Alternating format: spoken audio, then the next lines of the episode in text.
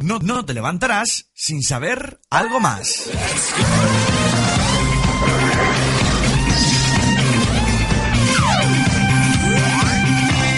Pues hoy hablamos esta mañana de qué lado del papel de aluminio se debe usar para envolver los alimentos, el mate o el brillante. No sé si se habéis dado cuenta, pero el papel albal o el papel de aluminio eh, tiene un lado más brillante y el otro más, eh, pues, mate, más apagado.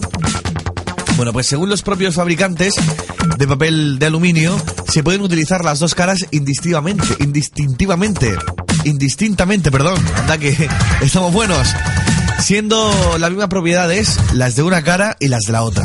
El hecho de que un lado sea mate y el otro brillante se debe a que en la fase final de fabricación de papel de aluminio, para evitar una posible rotura de la, de la hoja durante el proceso eh, final, como decíamos, la hoja pasa por un proceso de laminado en frío. Se duplica la lámina que debe pasar por los rodillos. Así que las caras de aluminio que se tocan entre sí quedarán mate, mientras que la que pasan a través de los rodillos de acero pulido quedan, pues, brillantes. Días se aprende algo nuevo. Y si alguna vez te no, no, no, hay que ponerlo por el lado mate. No, no, no, hay que ponerlo por el lado brillante. No, no, no, no. Da igual, tanto un lado como el otro. El que un lado sea distinto al otro es por fabricación. Así que hoy aprendemos eso. Así da gusto comenzar la mañana, ¿verdad? Esto es lo que aprendemos en el día de hoy.